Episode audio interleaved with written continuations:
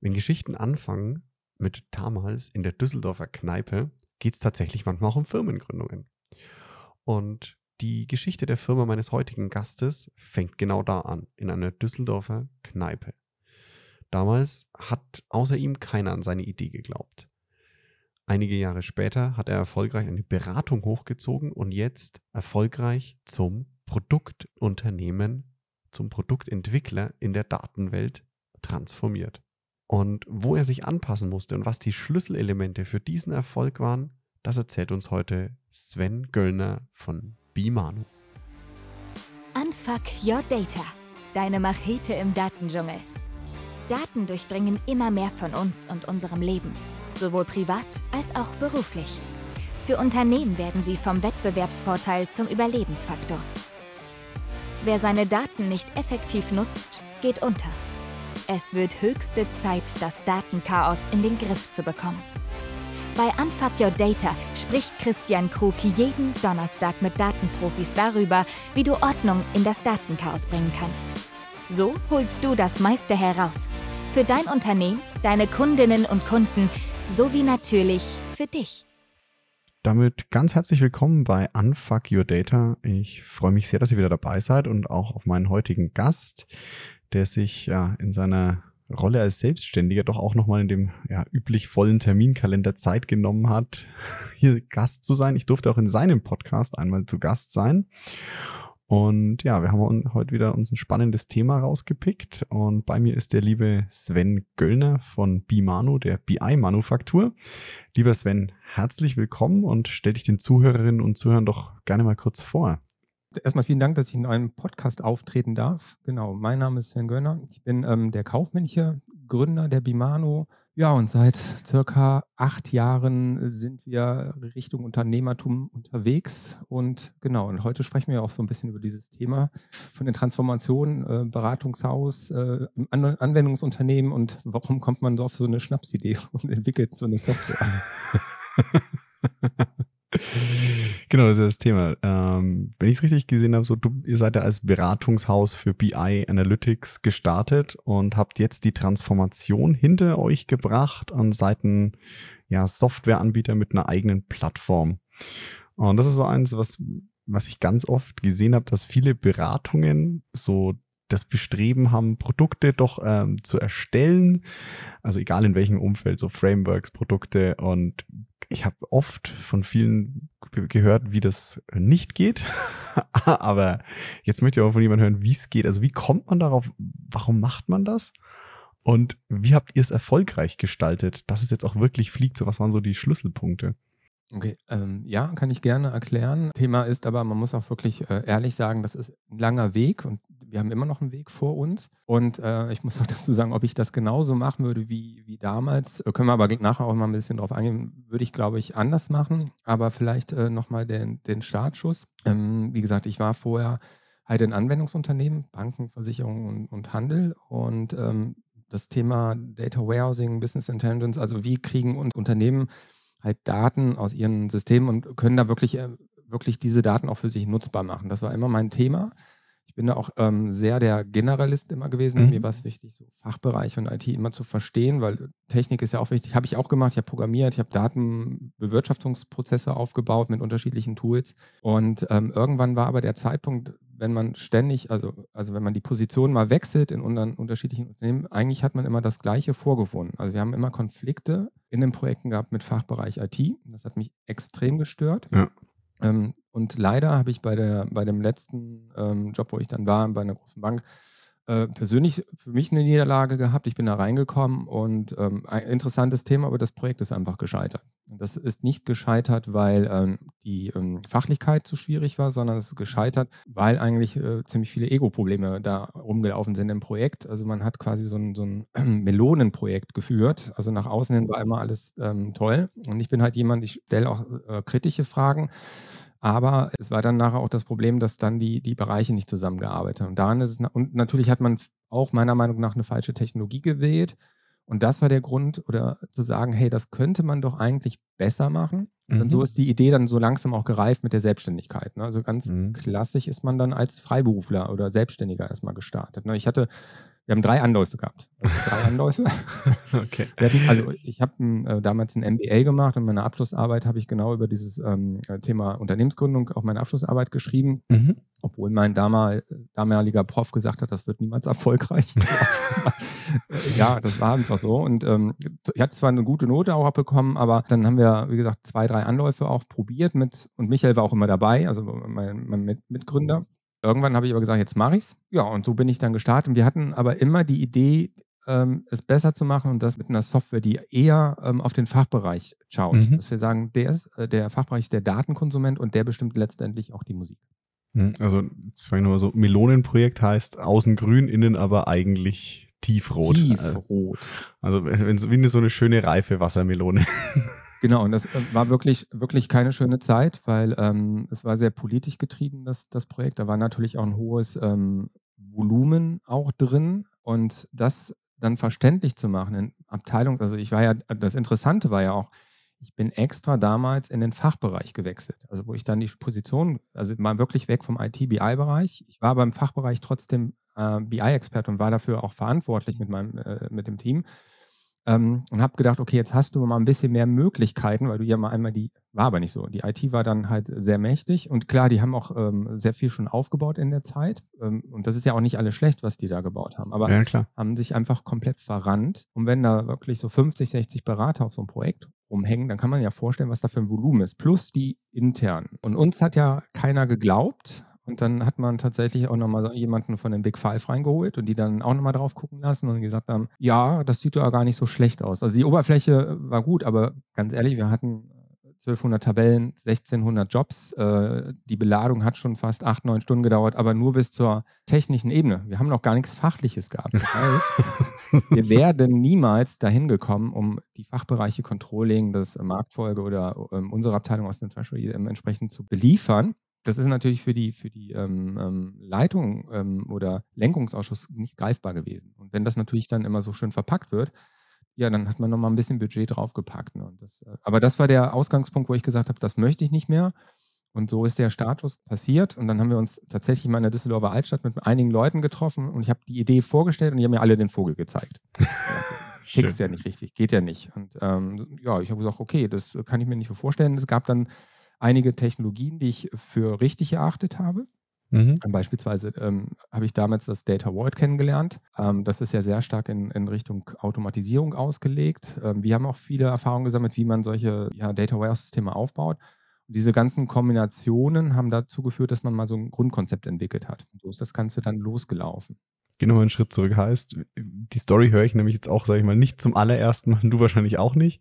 Es ist nicht an dem Problem gescheitert, sondern das Problem war an sich lösbar. Die Technologie hätte es prinzipiell hergegeben oder man hätte eine alternative Technologie am Markt gehabt, die es hergibt. Aber es ist einfach an den Menschen und der Kommunikation im Projekt gescheitert, weil die Tools für die Leute, die drin sind, nicht zugänglich waren und wahrscheinlich noch andere Faktoren, wie du sagst, ne, Egos und ähnliches. Ähm, ja, einmal waren natürlich auch Verantwortlichkeiten dabei, die, wen, also die noch nicht die Erfahrung hatten. Also muss man klipp und klar sagen. Und äh, man hat sich tatsächlich äh, so ein bisschen technisch das Ganze verbaut. Aber wir, wir hatten, ich habe das ja auch nicht alleine, äh, Ja, also, ne, sondern ich hatte ja auch ein, ein Team.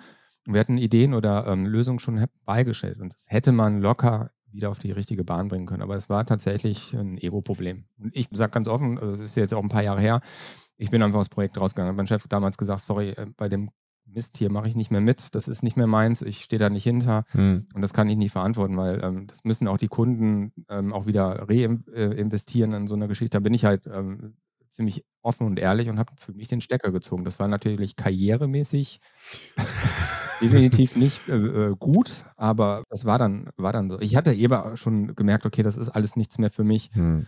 Und so reifte das ja auch, das Ganze mit der Selbstständigkeit. Und ähm, genau, und dann irgendwann war der Zeitpunkt und habe dann letztendlich entschieden, ich mache das. Der Michael war noch nicht so weit. Er hat dann immer noch gesagt, er macht nicht mit. Ähm, ja, und dann äh, kam ich abends mal nach Hause und habe meiner Frau, der Monika, erzählt, was ich vorhab. die ähm, fing dann an, äh, in, in, Tränen auszubrechen. Wir hatten auch übrigens gerade ein Haus gekauft. der, der, perfekte Zeitpunkt, um sich selbstständig und das sichere Einkommen weg zu, äh, aufzugeben. Ja, ähm, ach, übrigens, wir, wir kriegen nochmal Nachwuchs. Kam auch noch dazu. Das bitte, ne? Und äh, aber ich habe das durchgezogen und habe gesagt, ich gebe mir ein halbes Jahr und ähm, bin losgelaufen. Und äh, ich hatte halt immer ein gutes Netzwerk und ähm, ja, dann habe ich eigentlich zu viele Projekte auf einmal gehabt. Und irgendwann habe ich dem Michael gesagt, hör mal zu, jetzt, das läuft hier, ich brauche dich und äh, ich glaube, die Idee funktioniert ja erstmal. Und er hat wirklich in seiner Probezeit, zwei Tage vorher, gekündigt und ist dann in die Bimano mit eingestiegen, ist auch äh, zu gleichen Teilen Gesellschafter und äh, äh, technischer Geschäftsführer. Genau, und seitdem machen wir das Ganze und haben dann angefangen, parallel die Software zu entwickeln. Das heißt, wir haben alles, was wir erwirtschaftet haben über die, die Jahre, komplett in die Softwareentwicklung gesteckt. Und das war ähm, im Nachgang einerseits natürlich gut, aber wir hätten, glaube ich, ein bisschen früher mal mit dem Markt sprechen sollen. Weil wir hatten ja selber gute Ideen. Ah, jetzt, jetzt wird es spannend. Ja, und das ist, ähm, das ist, also wir haben dann auch ein Team aufgebaut, ne? Und ähm, wir haben dann auch ähm, die Software, also jemanden auch wirklich freigestellt, dass der dann wirklich auch auf, auf ähm, der Basis entwickeln konnten. Also hier nochmal vielen Dank an, an Jon, der ist leider nicht mehr bei uns im Unternehmen, aber der hat uns da wirklich sehr tag, tatkräftig auch unterstützt. Aber dann war das immer so die, wir mussten ja gucken, wir mussten ja wirtschaftlich auch klarkommen und wir konnten ja auch nicht zu 100 Prozent alles rein investieren. Das war dann immer zwischen IT und, und äh, uns immer ein bisschen schwierig. Und ähm, ja, irgendwann haben wir dann gesagt, das war genau, glaube ich, 2019, haben wir auch die zweite Gesellschaft gegründet, weil wir auch mal so ein bisschen in, in, in der Investorenecke geschaut haben, die uns alle abgelehnt haben und gesagt, nee, klappt nicht, äh, das ist eine blöde Idee. Und wir haben mal so einen Pitch gehabt. Ähm, da standen wir, haben, haben das Ganze präsentiert und dann war da wirklich jemand vom Düsseldorfer Unternehmen im Vorstand und sagte, das funktioniert hier nicht, was die Jungs hier erklären, weil unser BI-Projekt ist auch gescheitert. haben auch den letzten Platz gekriegt, weil die, im Publikum, die haben ja dann auch vertraut auf der Expertise. Und dann haben wir gesagt, okay, jetzt machen wir das erstmal selber. So, sind gestartet, ähm, kurz vor der Corona-Phase. Jetzt gehen wir mal ganz kurz ran. Also das heißt so, du bist in der Düsseldorfer Altstadt mit deiner Idee, haben alle gesagt, Sven, das klappt nicht. Äh, richtig. Dann hast du dich selbstständig gemacht und, äh, und das hat funktioniert. Du hattest so viele Aufträge, dass du gesagt hast, Michael, du musst jetzt mal mit rankommen, ich kriege meine Projekte nicht, weil es scheint zu funktionieren. Ja. Und dann habt ihr irgendwann, hast du wieder gesagt, okay, wir müssen das jetzt in eine Software gießen, weil das uns als Beratungshaus die Arbeit erleichtert, wenn wir mit unserer Software arbeiten. Und haben alle gesagt, es klappt nicht. Ja, äh, ich muss dazu sagen, wir hatten immer vor, ähm, die Transformation hin. Also wir hatten nicht vor, ein, ein Beratungshaus aufzumachen mit vielen Beratern, sondern die Idee war, mit dem Team gemeinsam zu wachsen. Genau, der Shift war geplant. Das heißt, ihr hattet von vornherein schon vor zu sagen, okay, wir, wir bauen jetzt eine Beratung auf, holen uns damit das, das Kapital ran, um es auch zu, jetzt Buzzword hier bootstrappen, also aus eigener Kraft das zu machen. Und es würde ohne Investoren auch gehen. Mit Investor wäre es wahrscheinlich schneller gegangen, weil ihr die Ressourcen besser hättet freistellen können, eventuell. Genau, also das war der eigentliche Plan, dass man einfach schneller skaliert und äh, schneller ja auch ähm, Expertise auch nochmal einkauft. Ganz ehrlich, wir konnten ja keinen Vertrieb, Marketing, null Ahnung. Wir waren ITler, ich war so der Twitter kaufmännisch bin ich äh, ziemlich gut unterwegs, aber Vertrieb und Marketing und dann hatte man da auch eine verkehrte Haltung auch. Ne? Man kennt das ja selber, ne? die Vertriebler, da hat man ja so ein eigenes Bild. Ich habe da absolute Hochachtung jetzt davor. Man kann das gar nicht abschätzen, was das eigentlich bedeutet, aber das waren wirklich auch so die Anfänge, die wir auch hatten, wir wollten ja auch mit mehreren Gründen, also ich, äh, die saßen bei uns hier alle im, im, Dachgeschoss und äh, die, die ersten Fragen oder die ersten Aussagen waren, ja, ich möchte 100.000 Euro verdienen als äh, kaufmännischer Geschäftsführer. Also auf dem Niveau war man unterwegs, total totaler Quatsch, sondern man hat sich gar nicht ähm, konzentriert auf das, was man eigentlich vorhatte da. Und dann habe äh, hab ich irgendwann für mich gesagt, ich ziehe das jetzt erstmal alleine durch. Es hätte ja auch nichts passieren können. Also ganz ehrlich, wenn, wenn, wenn der Freiberufler Geschichte oder die Selbstständigkeit ähm, nicht klappt, ähm, dann wäre ich wieder zurück ins Angestelltenverhältnis. Also ich war da eigentlich ähm, ziemlich optimistisch. Und mir war es einfach wichtig, von vornherein ähm, das Ganze auch als äh, GmbH zu machen, also dass man wirklich ähm, ein Commitment macht, da ähm, entsprechendes Stammkapital auch bereitstellt, also dass, von, ne, dass das auch keine Nummer ist, mal eben wieder, ich gehe mal schnell zurück, sondern es war mir einfach wichtig, dass man dann doch mal ins kalte Wasser springt ja, die, diese Ernsthaftigkeit reinbringt, auch mal zeigt, okay, hey, ich, ich commit mich dazu, ich meine das ernst und das ist nicht so Hobby jetzt Cool. Und dann, das heißt, ihr habt so den Weg jetzt schon vorgedacht, zu sagen, okay, ähm, wir werden mal ein Produkthaus. Jetzt hast du einen Punkt gesagt, auf den würde ich vielleicht nochmal eingewechselt hast. Den einen Fehler, den du gemacht hast, du würdest früher an den Markt gehen. Ich glaube, da muss ich dir auch mal einen Kontakt vermitteln. Der sagt nämlich auch genau das. Der sagt immer so, geht so schnell wie möglich an den Markt, zeigt es den Leuten. Magst du ein bisschen ausführen, was, was, äh, was euch da gehindert oder aufgehalten hat oder wo euch das was wahrscheinlich Zeit gekostet hat und Geld? Ja, aber auch natürlich Geld. Ne? Also der, der Hintergrund, wir haben die Plattform eigentlich ähm, relativ gut weiterentwickelt. Ne? Das ist ja eine Datenintegrationsplattform, wo wir sehr, sehr schnell Daten bereitstellen können. Wir sagen ja auch, ne, in, innerhalb von 14 Tagen erste Analytics-Anwendung. Das schaffen wir tatsächlich. Das ist auch kein Werbeslogan, sondern jetzt können wir es tatsächlich auch beweisen. Aber ähm, wir haben damals gedacht, okay, wir sind jetzt die Größten, wir kamen aus dem Konzern, wir wissen, wie, die, wie der Hase läuft. Dann haben wir mal beim Konzern angeklopft, Fachbereich. Äh, wir haben ja gute Kontakte gehabt, den Fachbereich, wir fanden das eigentlich ganz gut. Nur irgendwann im Gespräch sagte dann jemand aus dem Fachbereich, ähm, so jemand aus der IT und sagte, ja, wenn er die Bimanus nimmt, wofür brauchen wir denn hier noch das Data Warehouse Team? So, damit ähm, waren natürlich die Gespräche relativ schnell ähm, beendet und haben dann gemerkt, okay, das haben wir dann noch mal ein paar Mal probiert in der Konzernwelt und das war, war wirklich schwierig, weil die Idee war, wir bieten das komplett an. Also wir kommen mit der Software, wir übernehmen auch den Service. Das fand der IT-Bereich oder der ähm, äh, Data-Bereich überhaupt nicht witzig, weil wir sind ja auch wesentlich schneller unterwegs. So, und ähm, dann haben wir gemerkt, wir kommen da nicht durch. Mhm. Und dann haben wir die glorreiche Idee gehabt, ah, Mittelstand. die sind ja auch noch da.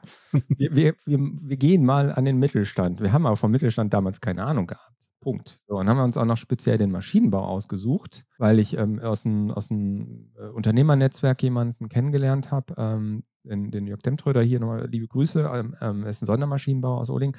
Und die hatten ja in der Corona-Zeit auch die Schwierigkeit, in die Produktion reinzukommen. Also und, und dann ganz klassisch die Zustandsüberwachung auch vorzunehmen. Die haben ja mit Fernwartung sonst da drauf, aber sonst, das war so mit der erste Kontakt in, zum Maschinenbau und da haben wir auch tatsächlich ähm, Themen auch umgesetzt mit der Fraunhofer, aber ja, wir sind da nicht durchgekommen. Wir haben nicht den tatsächlichen ähm, Schmerz gefunden. Also klar, oberflächlich schon, aber nicht, warum der Maschinenbauer das unbedingt machen soll. Der Bedarf ist definitiv da. Und das Interessante war aber dann, ähm, wo wir da nicht durchgekommen sind, dass wir ge gemerkt haben, dass die Produzenten eigentlich ein Problem hatten, weil jeder Maschinenbauer, der Anlagen ähm, an den Markt bringt, hat halt unterschiedliche Schnittstellen, unterschiedliche Ausgabeformate und der Produzent hatte dann die Schwierigkeit, diese Maschinen zusammen quasi in die Wertschöpfungskette zu kriegen und auszuwerten. Und dann haben wir das Ganze gedreht. Und so sind wir dann tatsächlich in dem Mittelstand bei produzierenden Unternehmen unter anderem gelandet und ähm, haben dann auch das Thema Industrie 4.0 bearbeitet, beziehungsweise meistens kommen wir immer rein über das Kaufmännische, aber können dann sagen, hey, guck mal, ähm, ihr habt noch Anlagen, sollen wir die nicht noch mit aufnehmen? Und diese Kombination von kaufmännischen Daten, technische Informationen, IoT, das ist so ein bisschen auch der, der USP, den wir da haben, dass wir sagen, wir können das aufnehmen, um unterschiedliche Fragestellungen einfach zu beantworten. Und so sind wir dann nach und nach in unterschiedliche äh, Bereiche reingekommen oder bei Unternehmen und haben dann selber die Use Cases ähm, aufgesetzt und damit auch die Software verprobt. Und dann hat man schon gemerkt, hm, wir hätten mal früher gehen können, weil so viel Funktionalität, wie wir drin haben, bei gewissen Fragestellungen braucht man ja auch nicht alles. Ihr hattet schon alles fertig gebaut, so ich sage jetzt mal das Einkaufszentrum so die, die große Mall hattet ihr fertig gebaut, aber der Kunde hat eigentlich in dem Moment äh, erstmal nur den einen Klamottenladen und vielleicht so einen Schnellimbiss gebraucht und den Rest hättet ihr noch nachziehen können. Ja, unser großes Problem war ähm, beim Markteintritt die ersten anderthalb Jahre, wir waren der Bauchladen. Ne? Also ja. man war nicht spitz positioniert, man hatte keinen das hat uns ja keiner abgenommen. Also ganz ehrlich, wir kommen quasi ganz frisch, haben keine Referenzen, auf einmal können wir alles. Also das war einfach unglaubwürdig für, für die. Ne? Also, und das Vertrauen war ja einfach, weil wir auch noch nichts nachweisen konnten. Mhm. Und ähm, das war die große Schwierigkeit. Und dann ähm, haben wir tatsächlich mal angefangen, uns mal zu überlegen. Also wir sind ja auch dann in der Corona-Phase all in gegangen und haben gesagt, okay, jetzt stoppen wir mal so ein bisschen das Beratungsgeschäft. Ich gehe komplett raus, ich mache nichts mehr. Also ich konzentriere mich jetzt nur noch auf, ähm, auf Marketing und Vertrieb ja, dann hat aber noch ein Mitarbeiter gekündigt, wo wir eigentlich so einen festen Auftrag hatten. Also da ist auch ein langjähriger Kunde von uns gewesen. Auftragsbestätigung lag vor, unterschrieben und einfach den Stecker gezogen. Und damit haben wir natürlich auch so ein bisschen äh, geplant, weil das auch ein längeres Projekt alles war. Und dann kam auch äh, drei Wochen später diese äh, Corona-Phase, wo wir gesagt haben, was ist denn jetzt hier los? also das Schöne war, wir haben immer wirtschaftlich, standen wir immer gut da, weil wir ähm, sehr viel Liquidität auf zur Seite gelegt haben.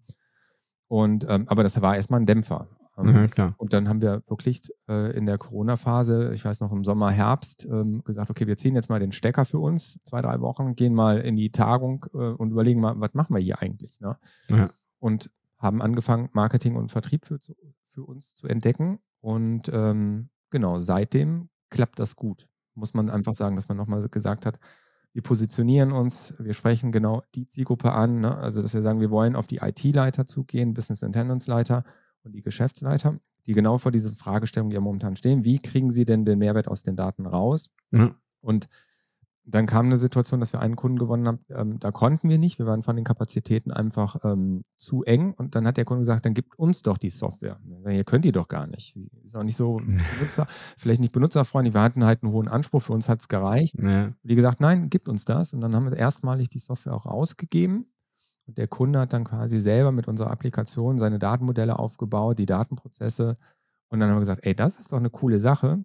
Also haben wir doch zwei Möglichkeiten. Einmal, wir können äh, die Lizenz verkaufen, obendrauf natürlich einen Service, aber wir haben jetzt die Möglichkeit für, für Kunden, die jetzt ein kleines BI-Team haben und wachsen wollen, diese Software ähm, anzubieten. Zum Beispiel bei der Bronata sind wir und, ähm, drin und genauso haben wir das gemacht mit denen. Und äh, jetzt ist der Bereich mit, mit fünf Leuten soweit und ähm, wir coachen nur noch obendrauf. Mhm. Also wir haben die quasi angeschoben, die ersten Projekte erfolgreich umgesetzt und danach geht man halt raus und ähm, begleitet das Team nur noch dabei. Und das war eine schöne Entwicklung, die man hatte. Aber es war auch sehr, sehr lang.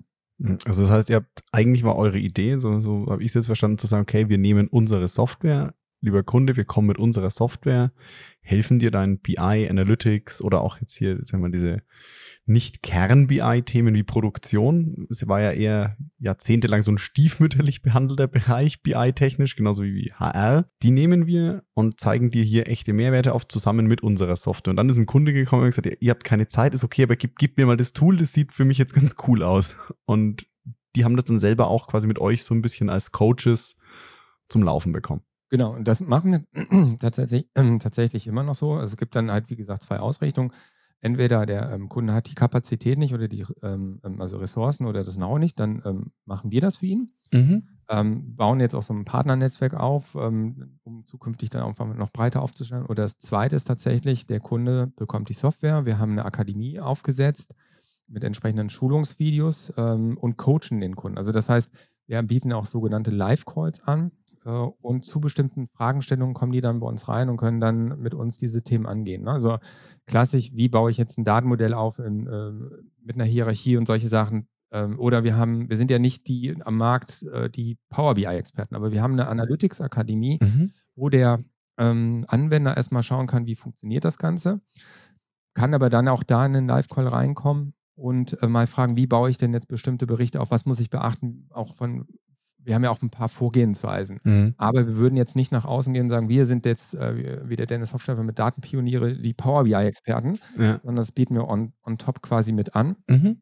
Und ähm, so ergibt sich eigentlich ein ganz, ganz äh, rundes Bild, wo, wo wir alle abholen. Wir holen den Fachbereich ab, wir holen ähm, die IT-Abteilung ab oder das BI-Team und die Geschäftsleitung oder die Führungspositionen, die kommen dann ähm, bei uns mit rein, weil sie halt eher so strategische Fragestellungen haben. Also was können wir machen? Datengetriebene Geschäftsmodelle. Wie muss ich zum Beispiel meine, meine Mannschaft aufbauen? Welche Skills brauche ich? Und so bieten wir halt ähm, das Ganze in, in, dem Konstrukt auch ähm, jetzt an und das wird gut angenommen, muss man einfach sagen. Mhm. Das heißt, ihr habt jetzt so langsam die Transformation, die ihr damals schon vorgedacht hattet, von Beratungshaus zu Produkthaus langsam abgeschlossen, würde ich jetzt mal sagen.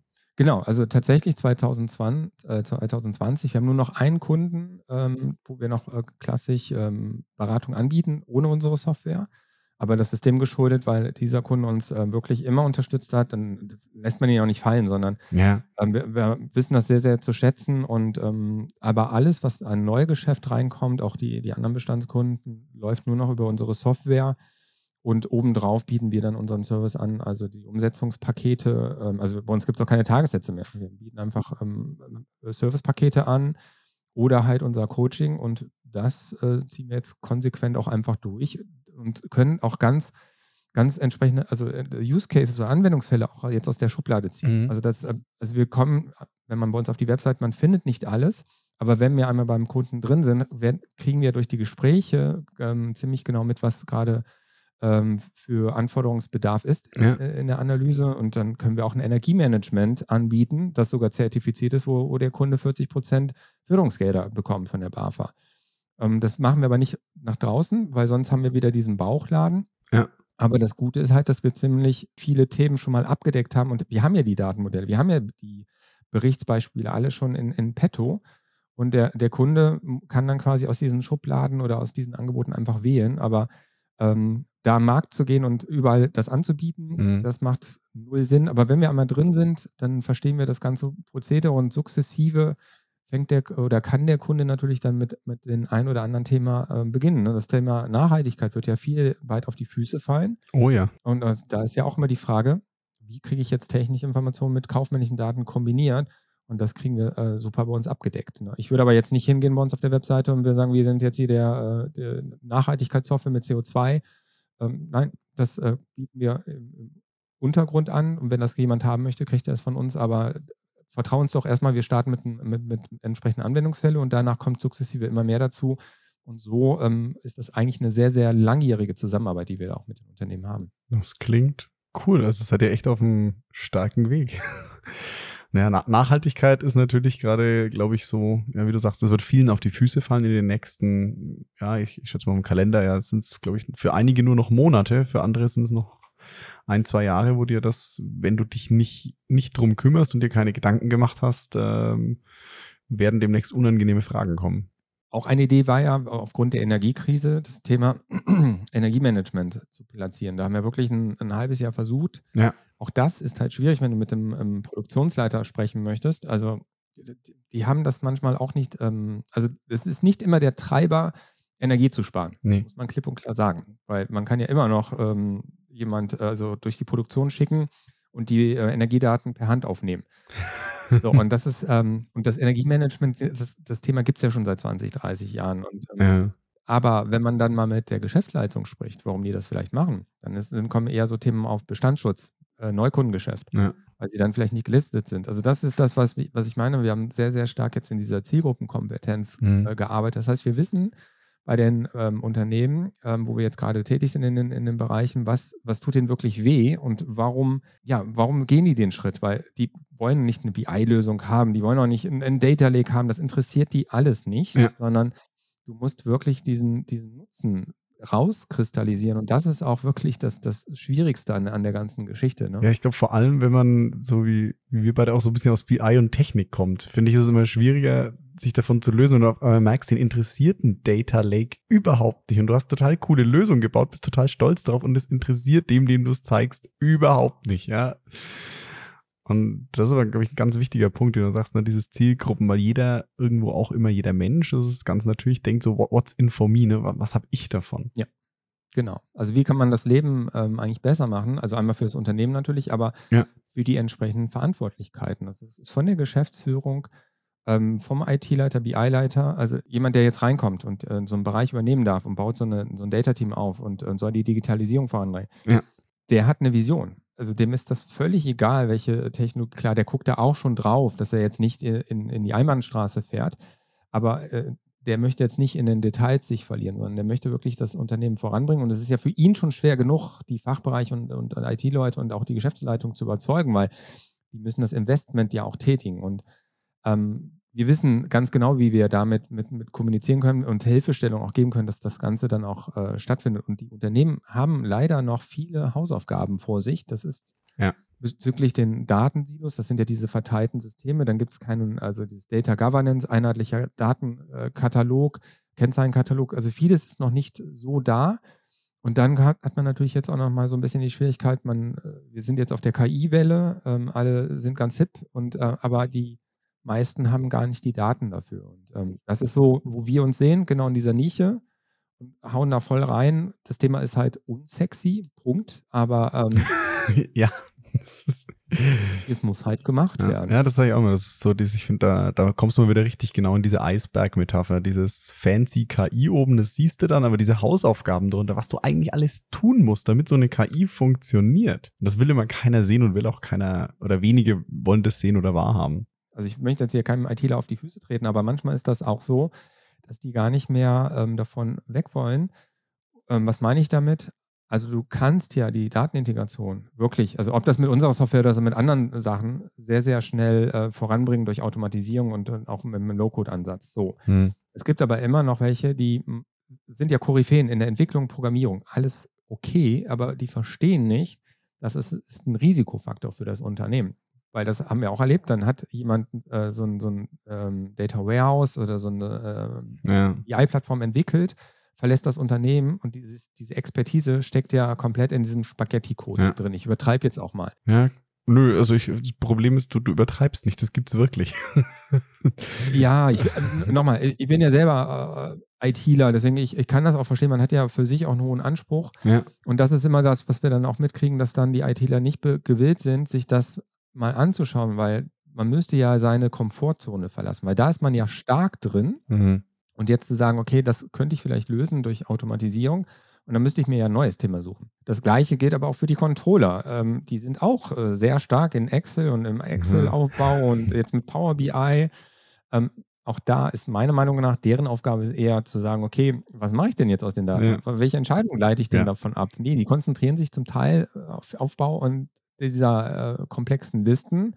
Erleben wir auch sehr, sehr häufig und ähm, das kostet dem Unternehmen eigentlich immer viel Geld vom, vom ähm, Aufwand, Ja. aber auch natürlich stecken da Fehler drin. Also Opportunitätskosten sind, werden ja gar nicht so sichtbar und dann ist ja manchmal auch die Frage, was, was du eben gesagt hast, Investment. Das sind halt, ist das, also äh, der Return of Invest, aber manchmal lässt sich das nicht von vornherein beziffern, in welcher Höhe man das wieder zurückbekommt. Nee, eh, also das ist schwierig und manchmal hast du auch dieses, wie du sagst, Opportunitä- Opportunitätskosten oder diese sogenannten, was ich fast nicht mehr hören kann, EDA-Kosten, die eh da, also ohnehin da sind, das kostet quasi nichts. Aber ja, wenn ich halt, ich sag mal, sinnstiftende oder wertstiftende Arbeit mache, anstatt ja irgendwie Excel-Listen zu pflegen, was ich automatisieren könnte, dann kann ich auch, ja, Controller sind jetzt auch nicht ähm, für einen Mindestlohn tätig meistens, sondern die haben eigentlich auch ein ganz, ganz ähm, gutes Einkommen. Dann können die auch echt sinnvolle Sachen machen, nämlich sagen, okay, was leite ich denn jetzt ab? Also wie, äh, und du hast es vorhin so schön gesagt, Energiekosten, äh, Energiemanagement. Und da muss ich ne- immer schmunzeln, weil das habe ich vor,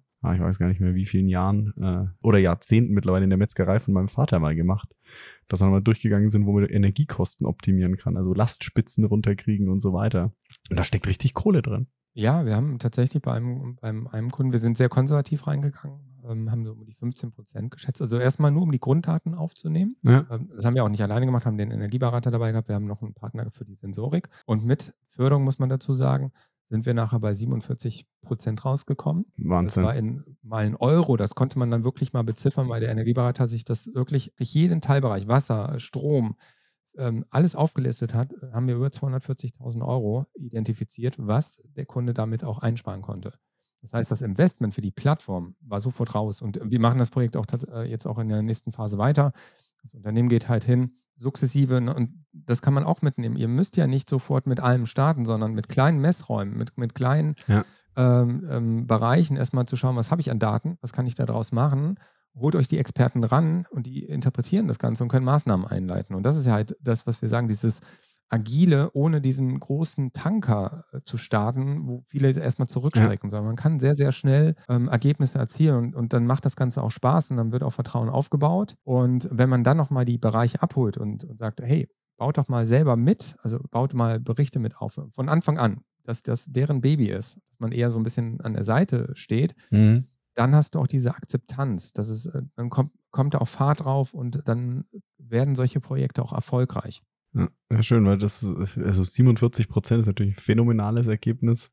Ich hatte jetzt neulich auch eine Unterhaltung mit Colin Bean von, von WeShift und der hat mal gesagt, er hatte auch einen Kunden, bei dem sich dieses komplette, jetzt so eine Nachhaltigkeit mit dem ESG-Reporting, hast du diese Berichtspflicht. Mhm. Und er hat gesagt, sie haben dort dieses ESG-Reporting-Projekt, um eben eine Nachhaltigkeitsstrategie und alles zu machen. Er hat gesagt, alleine die Energieeinsparungen haben das komplette Projekt refinanziert. Und er hat gesagt, nur der eine Punkt, Energieeinsparungen, hat das komplette ESG-Projekt refinanziert. Und gesagt, und jetzt kommen halt noch die anderen Bereiche, wo du einsparen kannst, wo du wirtschaftlicher wirst und wo du halt auch zukunftssicherer wirst. Der Pflichtteil hat sich komplett selber wieder reingespart und jetzt kann ich die coolen Sachen machen, damit ich in 10, 15, 20 Jahren immer noch am Markt bin. Ich sehe das sogar für die ähm, Unternehmen wirklich als Chance und gar nicht als Pflicht Absolut. für. Also äh, klar, gesetzlich äh, ja, aber wenn ich es geschickt anstelle, kann ich jetzt durch diese Nachhaltigkeitsthematik ähm, mir eine wirklich eine ähm, Datenstrategie aufbauen und kann damit ja alle Fragestellungen beantworten. Das heißt, ich habe ja nicht nur die Nachhaltigkeitsinformationen, die ich benötige, sondern kann ja alle anderen Fragestellungen ja direkt mitnehmen, sukzessive, sodass ich wirklich dann so weit bin und mir eine Datenplattform aufbaue, um ähm, zukünftige Themen wie datengetriebene Geschäftsmodelle oder halt ähm, ähm, wirklich mal in KI Use Cases reinzugehen und zu schauen, habe ich da Ja. was mit den Daten? Also das finde ich wirklich gut und äh, ich finde, dafür sind ja auch solche Themen oder äh, Bereiche, wie du ne, mit deinem Podcast, wie mit unseren, es gibt ja noch andere, es ist, ist ja alles da. Die Informationen liegen ja alle bereit, aber ich glaube, Tagesgeschäft, äh, dann haben wir jetzt schon wieder eine wirtschaftliche Lage, wir, wir drohen ja schon wieder abzurutschen, ähm, aber ich glaube, die Unternehmen, ihr kommt da nicht dran vorbei, weil das wird euer Wettbewerbsvorteil zukünftig sein. Also ich weiß ganz genau, wo wir noch vor ein paar Jahren gestartet sind, ähm, da war das Thema Cloud schwierig. Ja. Da sind wir ja Gott sei Dank vorbei. Bei den allermeisten, ja. Ja, bei, nein, wir haben die Diskussion immer noch, aber bei den meisten ist das jetzt ähm, okay, auch im Mittelstand. Ähm, es liegt aber auch daran, dass die Konzerne Vorreiter waren Ja. und dadurch gezeigt haben, ähm, das geht. Ähm, aber wir sind jetzt immer noch ähm, bei einigen, die noch nicht so weit sind. Und ähm, da müssen wir wirklich gucken, weil ich habe wirklich Sorge, dass, dass wir dadurch auch wirklich abrutschen, also wirklich den Anschluss verlieren, weil andere Länder äh, gehen bezüglich der Datenauswertung, Datensammlung schon ein bisschen anders mit dem, mit dem Thema um. Aber ich möchte jetzt nicht mit Blick auf die Zeit mit was Negativem enden. sondern. Nein, nein, wollten wir ja auch nicht. Na. Aber ja, also ne, die, die Gefahr ist da, aber ich sehe auch das ESG oder Nachhaltigkeit mehr als Chance, denn, denn als äh, Herausforderung. Und jetzt aber nochmal so, Sven, um es ein bisschen zusammenzufassen, Ja. kannst du uns so für das Thema, wo du gesagt hast, dass wir jetzt so hatten, Unternehmertum und auch, sag ich mal, Daten voranbringen, so vielleicht noch abschließend so deine drei Key Learnings mitgeben, so das hat mich vorangebracht oder das waren Themen, wo ich gesagt habe, das hätte ich anders gemacht. Wenn ich jetzt nochmal in der Düsseldorfer Kneipe stehen würde. Ähm, ja, von Anfang an wirklich mit einem Produkt an den Markt gehen, was zeigbar ist, Mhm. wo man auch wirklich k- sagen kann, guck mal hier, da ist zwar jetzt noch nicht alles drin, geht damit an den Markt, zeigt das und baut eine Zielgruppenkompetenz auf. Wenn ihr das nicht macht, ähm, dann entwickelt ihr vorbei, das kostet viel Geld und Zeit und lernt Vertrieb und Marketing. Punkt. Also äh, Ja. man muss ja jetzt nicht hier ähm, Hardcore-Vertriebler werden, äh, indem man hier diese ganzen Kite oder, sondern man kann es auch auf eine angenehme Art und Weise machen. Das ist hart, Punkt. Das muss ich auch sagen. Also die, die, äh, man holt sich da auch öfters eine Schelle ab. Das gehört aber auch dazu. Aber das Gute ist, äh, geht in die Gespräche rein, holt euch die Informationen, weil damit könnt ihr erstens äh, verstehen, was will der Markt eigentlich, im Gegenzug zu Buzzword-Themen oder irgendwelchen Berichten die dann vielleicht so weit hergeholt sind, sondern ihr seid dann direkt am, am, am Puls der Zeit. Das hilft uns ja auch. Also wir, wir schreiben ja auch Blogbeiträge, holen uns ja auch die Ideen, aber dass die kommen, weil wir auch mit den Zielgruppen sprechen. Das wäre nochmal ein ganz, ganz äh, wichtiger Punkt. Ähm, und wie gesagt, Marketing und Vertrieb, finde ich, ist äh, die Lebensader eines Unternehmens, wenn man das halt nicht macht. Deswegen verstehe ich auch bei den Startups nicht. Ähm, Investorengelder ist ja schön und gut, Ja. alles fein, aber der Fokus, wir haben ja auch ein, ein gewisses Netzwerk, der wird komplett außen vor gelassen. Dann konzentriert man sich halt nur noch auf die Entwicklung, aber es muss ja vertrieben werden. Ja. Also ein Produkt, was nicht verkauft werden kann, ist nichts wert. Das mag kein ITler hören, aber es ist leider so. Sehr schön. Lieber Sven, dann Richtung Abschluss. So gibt es zwei Fragen in meinem Podcast, äh, denen sich jeder Gast, jede Gästin stellen muss. Und äh, ich habe bei dir im Hintergrund schon eine Gitarre gesehen. Die Zuhörerinnen und Zuhörer sehen es nicht. Aber ein, die erste Frage auch so, damit man dich ein bisschen besser kennenlernt. Was war denn so das letzte Lied, das du als Ohrwurm hattest? Äh, hatte ich jetzt äh, konkret nicht, aber ich war vor kurzem auf einem Konzert in Bonn äh, und da haben die Broilers gespielt. Und äh, das ist so eine alte Band, die ich schon ewig äh, höre, aber äh, die sind jetzt halt so ein bisschen Mainstream geworden. Ja. Sind sie? Ähm, aber das war so das, das Letzte. Aber obwohl, sonst mag ich eigentlich eher so auch so, so Klassiker aus den 70er, 80er. Also ich bin so ein bisschen in der Rock- und ähm, Punk-Szene. Okay, aber jetzt kein, kein konkretes Lied von den Broilers, sondern generell das, das Konzert. Nee, die neuen Sachen gefallen mir nicht. Aber wie gesagt, das war das Letzte. Ich habe jetzt auch kein, kein Lied, was ich jetzt akut Mhm. höre, muss ich ganz offen sagen. Aber das war das Letzte, was ich so vor zwei, drei Wochen. Aber ich bin jetzt ähm, in zwei Wochen auf dem Dropkick Murphys Konzert. Ist halt auch so ein bisschen Punk und Rock. Punk. Sehr schön. So, und die zweite Bitte. Ähm, und zwar kannst du mir und den Zuhörerinnen und Zuhörern noch ein Buch empfehlen mit, ich sag mal, zwei kleinen Einschränkungen. Zum einen, ich weiß, dass dein Buch noch nicht auf dem Markt ist, sondern gerade in der Entstehung, aber jetzt auch bitte kein anderes Buch, bei dem Sven Göllner als Autor oder Co-Autor draufsteht. Ja. Und bitte, ähm, sag ich mal, so annähernd jugendfreie so. Literatur. okay. es muss kein Sachbuch sein, äh, darf alles sein, aber jetzt irgendwie ne, ich sollte nicht rot werden, wenn die Kollegen und Kolleginnen das auf dem Schreibtisch sehen. Nein, nein, nein, alles fein. Also wie gesagt, mein Buch ist ja noch gar nicht fertig, kommt erst nächstes Jahr.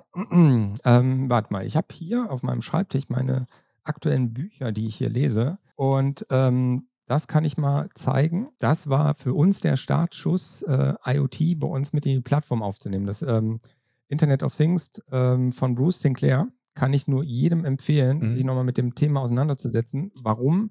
Es ist nicht so, dass, dass da äh, die Technik, sondern die Geschäftsmodelle dahinter. Ah. Da werden halt einfach die Geschäftsmodelle aufgelistet, die mit Sensorik oder mit, mit diesen technischen Informationen. Und das war so ein bisschen der, der Startschuss zu sagen, was können wir denn machen? Also auf der Basis haben wir uns nochmal überlegt, äh, ein After Sales aufzusetzen für die Maschinenbauer. Also das ist quasi aus diesem Buch, cool. das ist diesen Impulsen in, äh, oder aus dem Impuls entstanden. Also ansonsten bin ich gerade auch sehr ähm, ja, marketinglastig unterwegs. Mhm. Ne? Also das äh, kann ich auch nochmal zeigen. Also alle, die jetzt sagen, okay, wie mache ich jetzt Marketing? Vielleicht kennt der ein oder andere ClickFunnel. Damit kann man Landeseiten oder Webseiten aufbauen. Mhm. Und der Gründer ist dieser Russell Brunson und ähm, der hat drei Bücher rausgebracht. Ähm, kann ich nur jedem empfehlen, weil hier ist nämlich alles drin, was man braucht. Ist natürlich sehr, sehr umfangreich, aber ähm, da kriegt man halt gute Impulse drin, wie man zum Beispiel Zielgruppenansprache macht, ähm, welche Möglichkeiten auch gibt über das Marketing. Ähm, wie kann ich dann eine Zielgruppe, die ja ähm, dann zum Beispiel Kite ist, das Thema noch nicht hat, wie kann ich die quasi in das Thema reinkriegen? Also das sind so gerade so die Bücher, die ich empfehlen könnte. Super, dann vielen herzlichen Dank und lieber Sven auch nochmal danke für das tolle und spannende Gespräch und dass du dir im vollen äh, Terminkalender eines Geschäftsführers auch noch Zeit für das Gespräch genommen hast. Sehr gerne an alle Zuhörerinnen und Zuhörer natürlich auch nochmal Dankeschön fürs Einschalten, fürs Zuhören. Wenn euch die Folge gefallen hat, dann freue ich mich immer über ähm, ja, Feedback, natürlich auch ein Like oder ähm, Abonnement des Podcasts. Wenn ihr Fragen habt zum Gespräch zu Bimanu ähm, ja, kommt gern auf mich oder auf Sven zu. Sven ist auch auf LinkedIn aktiv und jetzt noch so eine ganz kleine Werbebotschaft für Sven. Er hat auch mit Wert geschätzt, haben er und Michael einen sehr coolen Podcast. Nicht nur für Mittelständlerinnen und Mittelständler ähm, und nicht nur für Datenexpertinnen und Experten, sondern auch sehr, sehr zugänglich das Thema, wie ähm, hebst du den Datenschatz äh, vom Datenchaos zum Datenschatz äh, in seinem Podcast das war's auch schon für heute. Und ja, wer mir da noch nicht folgt auf LinkedIn oder Sven, holt das unbedingt nach. Und damit bis zur nächsten Folge. Ich freue mich, wenn ihr wieder dabei seid. Macht's gut. Ja, Dankeschön. Gute Woche euch.